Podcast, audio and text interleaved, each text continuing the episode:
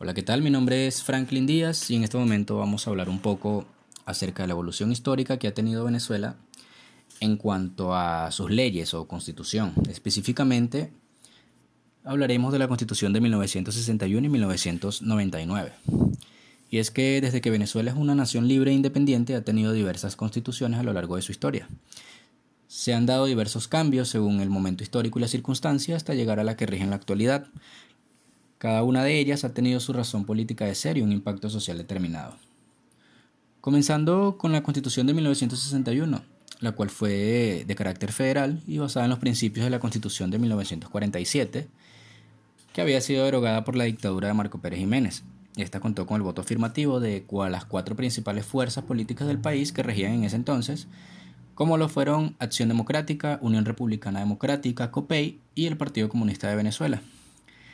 Estuvo vigente durante 38 años hasta que fue derogada por la aprobación de la Constitución de 1999 que nos rige en la actualidad.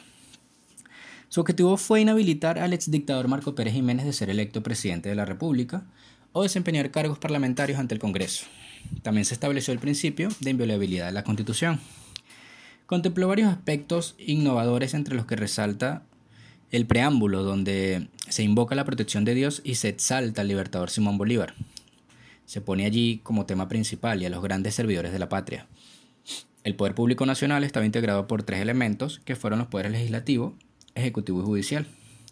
Por primera vez en la historia no se hace mención al nombre o número de estados que se componen en el país para evitar hacer reformas respecto a este tema.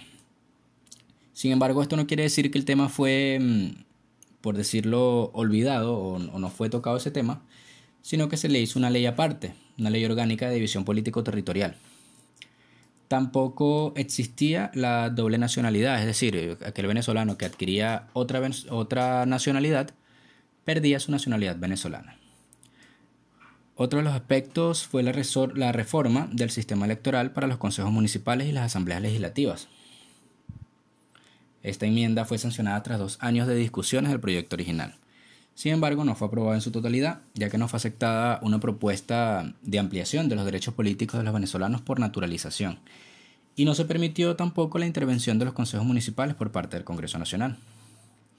Pasando a la Constitución de 1999, esta mm, fue la única aprobada en la historia de Venezuela mediante referéndum popular. Dato curioso, el mismo día de la tragedia de Vargas, 15 de diciembre de 1999 y promulgada cinco días después, durante la presidencia del difunto presidente Hugo Chávez. Establece que Venezuela es un Estado social de derecho y de justicia, democrático y federal. Ya no tenemos el aspecto únicamente federal, sino que se le agregó algo más. A esta constitución se acordó la modificación de 34 artículos mediante reforma. Modificaciones que fueron rechazadas por el pueblo en un referéndum.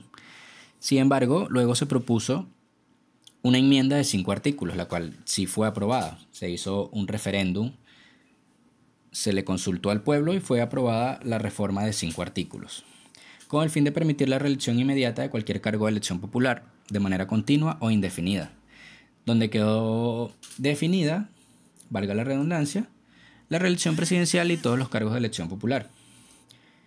Entre los aspectos y los, o los cambios resaltantes que tuvimos en esta constitución, tenemos el primer título, donde se establece el cambio del nombre del país.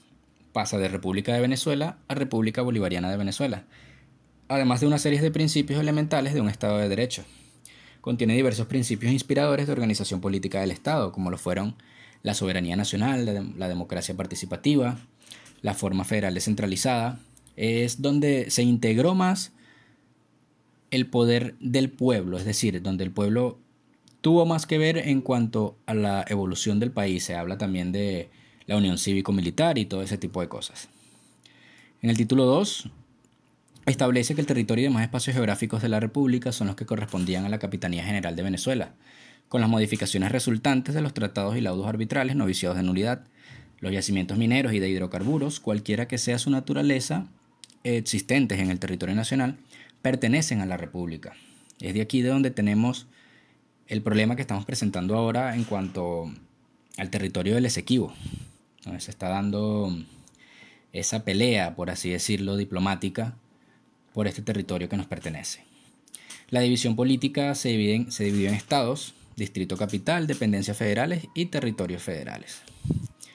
En cuanto mm, al título 4, lo dejamos de último, pero no por eso es menos importante, es resaltante que pasa la administración del poder en Venezuela de 3 a 5 poderes públicos, de manera que haya un poco más de control y más evolución para nuestro país. Esto ha sido todo. Muchísimas gracias.